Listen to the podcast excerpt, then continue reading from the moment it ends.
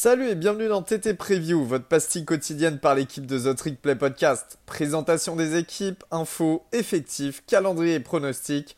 On peut le dire, we're back!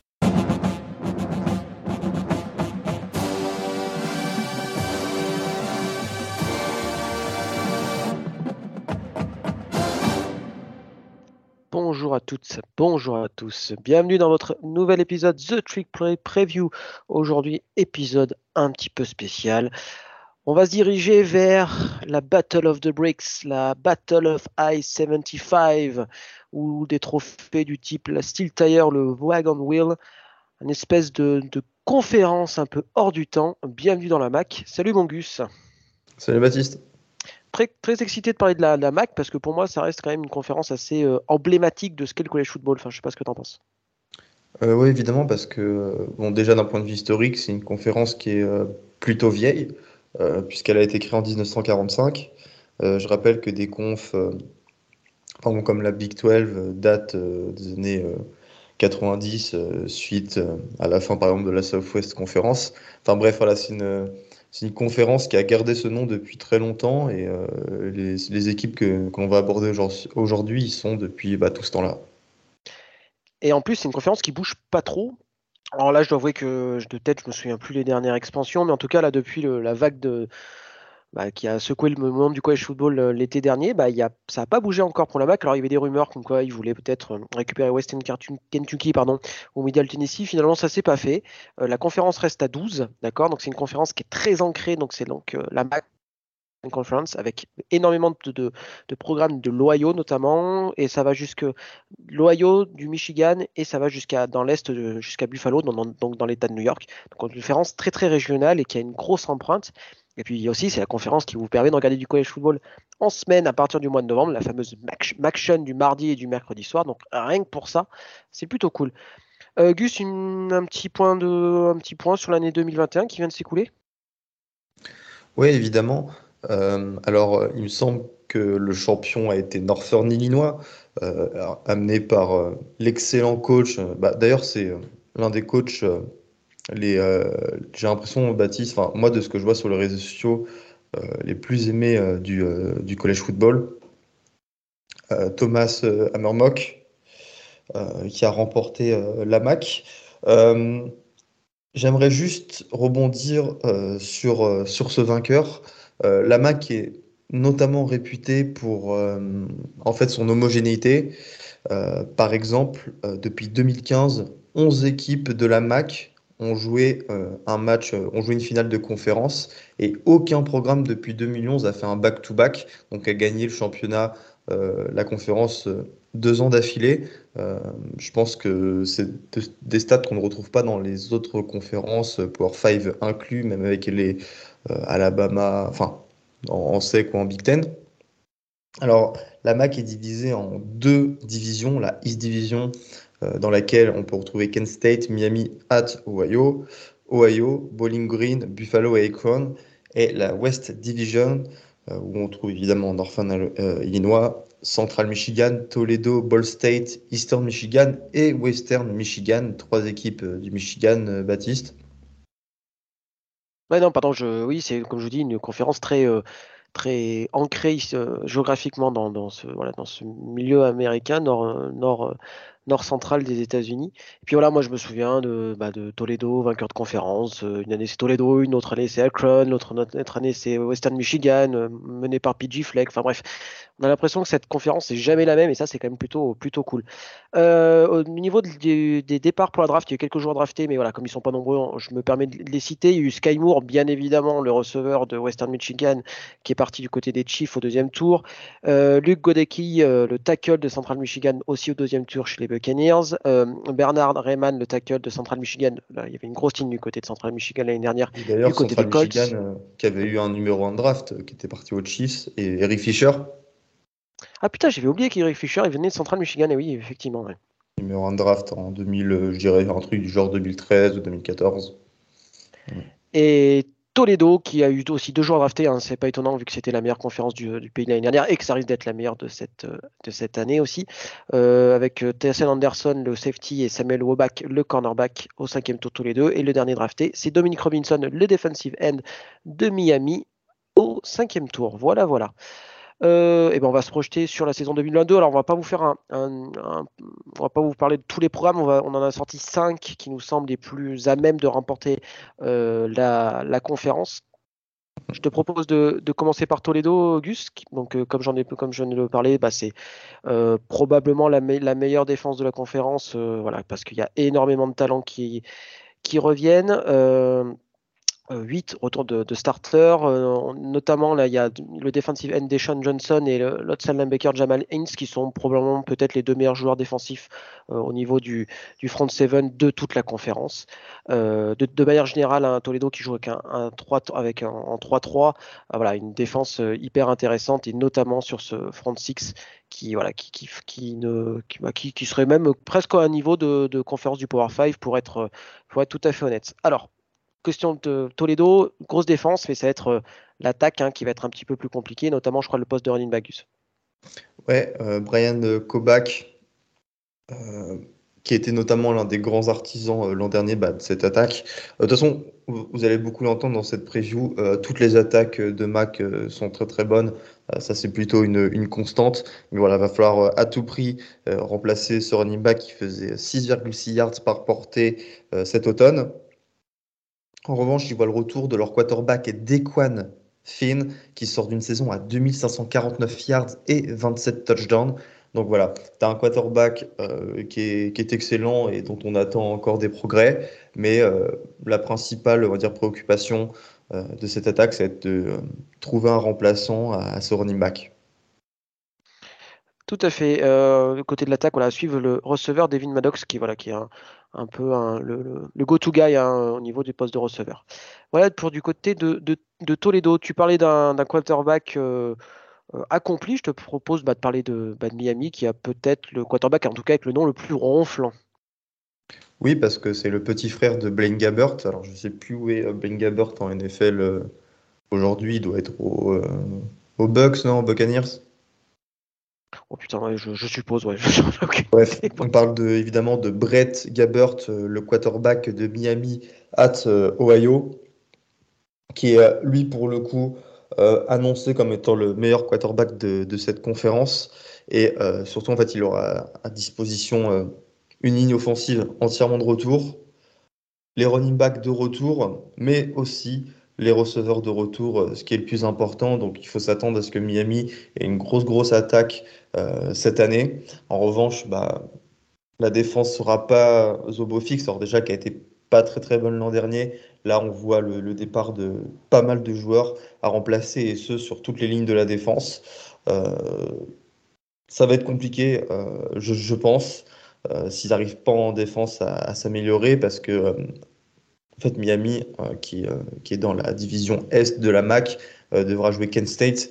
Et Kent State a également une excellente attaque malgré le départ de Dustin Crum.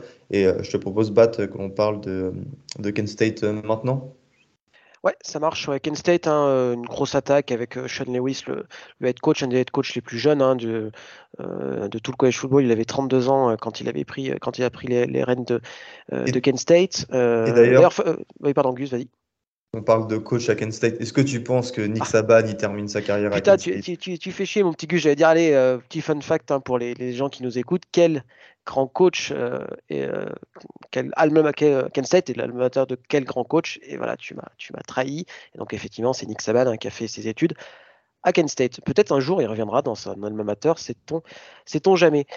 Euh, donc Dustin Crum est parti au poste de quarterback, mais mais mais euh, Colin Schley, euh, voilà, qui a joué un petit peu la, saison dernière, a l'air voilà, l'air tout à fait capable de, prendre sa suite.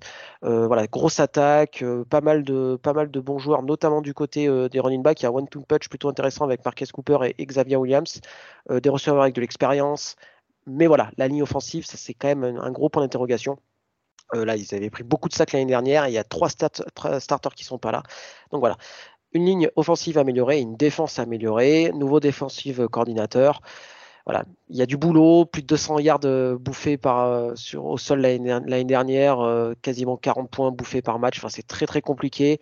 Puis en plus, il y a un, calendrier en, dehors de la conférence qui est impossible. Washington, Oklahoma, Georgia. Allez, bonne chance, bonne chance les Flash. non, pas les Flash, c'est les Kent State. Les Golden Flash. Golden Flash, c'est ça. Ouais, c'est Golden Flash, ouais. Donc euh, voilà, bonne chance, bonne chance au, au Flash, euh, sachant que bah, les matchs de conférence comptent pas dans, enfin, en dehors des, out of euh, conference games comptent pas dans le, dans le bilan de conférence, heureusement, parce que sinon ils seraient en difficulté. on reste dans la, dans, dans la conférence ouest avec Northern Illinois, qui est aussi pareil, un des noms un petit peu ronflants. Et là aussi, il y a quand même quelques stars. Alors, déjà avant, je me rends compte que j'ai dit Thomas Hammermock euh, non, j'ai confondu avec Thomas Amok, mais en fait, je crois que euh, je pensais à, à Murlocs de, de, Borderlands, enfin, un, jeu, vidéo euh, pour, pour ceux qui connaissent. Et non, à Northern Illinois, il y a une star que vous entendrez parler à la draft, c'est Traven Rudolph, un slot. lui, sa spécialité, c'est les big plays. C'est en, en, gros, dès qu'il a le ballon, il vraiment, il court une, une, quantité mais de, de yards. Les, stats sont assez impressionnantes. Euh, il a attrapé 51 passes euh, et à chaque fois, bah, il a couru, enfin, où il a réceptionné pour 17,5 yards. Et il y en a aussi une qui est pas mal. Alors là, il faudrait faire la division, mais il a aussi attrapé 14 ballons pour 309 yards en un match. Et c'était contre, contre, Bowling Green, hein, c'est ça. Hein. C'était contre Bowling Green. Mais après, je me méfie de, de, regarder en général les équipes adverses parce que toutes les défenses sont plutôt mauvaises. Donc en, général, c'est c'est pas hyper pertinent. Donc euh, là, je pense que il a le potentiel, si on enlève les quarterbacks, pour être la star de, de, de, cette défense, euh, de cette attaque plutôt. Du côté de la défense, alors là, c'est un très bon joueur qui sont allés chercher euh, du côté de la FCS, c'est Jordan Gandhi, qui vient de South Dakota State euh, et non pas North Dakota State. À chaque fois, je confonds parce qu'il y a quand même North Dakota State, North Dakota, South Dakota et South Dakota State qui euh, lui euh, est un cornerback qui joue notamment proche de la ligne et qui comme on dit joue un petit peu un petit peu un petit peu salement quoi qui est un peu à la Smoke Monday voilà vous les auditeurs qui aimez les, les safety qui cognent celui-là en est un, bon du côté des quarterbacks, euh, Baptiste, euh, il me semble qu'ils sont allés chercher le transfert bah, de, Michigan State, celui qui avait été benché par, par Peyton Thorne, si je ne dis pas de bêtises l'an dernier, Rocky Lombardi. C'est ça, c'est ça. Et puis voilà, il y a on va voir ce que ça va donner. Euh, il a été plutôt bon l'année dernière, 32 hein, points par match pour l'attaque de, de Northern Illinois, avec, comme tu dis, euh, Rudolph euh, dans le slot, forcément ça aide. mais bon, de la même façon, j'ai l'impression qu'on peut faire la preview de toutes les équipes séparées. L'attaque ça va, la défense c'est un petit peu plus compliqué. Et voilà, notamment sur les big plays, ils ont, ils ont bouffé 38, 38 jeux de 30 yards ou plus la saison dernière. voilà, c'est compliqué, pas de pass rush, donc bon, mais 11 starters qui reviennent. Donc en espérant que ça, le fasse. Et puis il y a ce match du 8 octobre contre Toledo qui devrait être un petit peu le, duel pour savoir qui va remporter la, la MacWest. Euh, voilà pour, euh, Norvan, Illinois. Dernière euh, fac qu'on va présenter, c'est Central Michigan. Central Michigan qui est, coaché par un certain Jim McElway. On fait un petit, bisou à, notre Guigui national. là, pareil, il y, a, il y a du gros nom, notamment au poste de QB. Le quarterback euh, titulaire de Central Michigan sera Daniel Richardson, euh, qui a mis sur le banc bah, l'ancien blue chipper qui était à Washington, euh, Jacob Sirmon, qui avait du coup le poste de, starter à Central Michigan en début d'année, mais il a gagné en fait sur, sur le long de la, de saison. Et lui, pour le coup, c'est un quarterback double menace, donc ce côté plutôt impressionnant. Mais le joueur à retenir en fait de cette attaque, et Ouais, c'est un nom qu'on entend au, niveau national. Hein. Là, pour le coup, euh, il est vraiment connu tous. C'est le running back Liu Nichols III, euh, qui est clairement le go-to guy de cette équipe. 32 euh, portées par match en moyenne et pour 180 yards. C'est beaucoup. Et il a attrapé également 25 passes. Donc voilà, l'attaque va passer principalement par lui.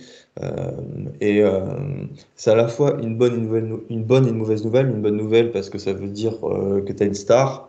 Et euh, si tu as une star et qu'elle est meilleure que, que, tous les autres joueurs, bah faut la faire jouer. Mais ça veut aussi traduire qu'il y a peut-être un petit manque de. de d'aide, quoi. Il est un peu tout seul. Et euh, voilà, ça peut, euh, ça peut être un peu préjudiciable. il faut aussi corréler l'arrivée en fait de Richardson aux victoires l'an dernier bah, des Chippewas, qui ont gagné 7 de leurs 8 derniers matchs, notamment bah, lors du Sun Bowl face à, face à Washington, State. Euh, je crois, il était où le Sun Bowl d'ailleurs? Bah, Toujours au Sun Bowl, au, au Sun Bowl, enfin au, stade ah, Sun Bowl, c'est le stade des, des, de UTEP. Évidemment, j'ai confondu du coup avec. Ah oui, le match qui s'est déroulé à, Détroit. C'était un autre Michigan. Bref, il y a beaucoup de Michigan. C'est toujours dur de, de, de s'y retrouver. Mais voilà, Daniel Richardson, il s'est vraiment imposé comme le quarterback de, de cette équipe euh, à un moment de la, saison.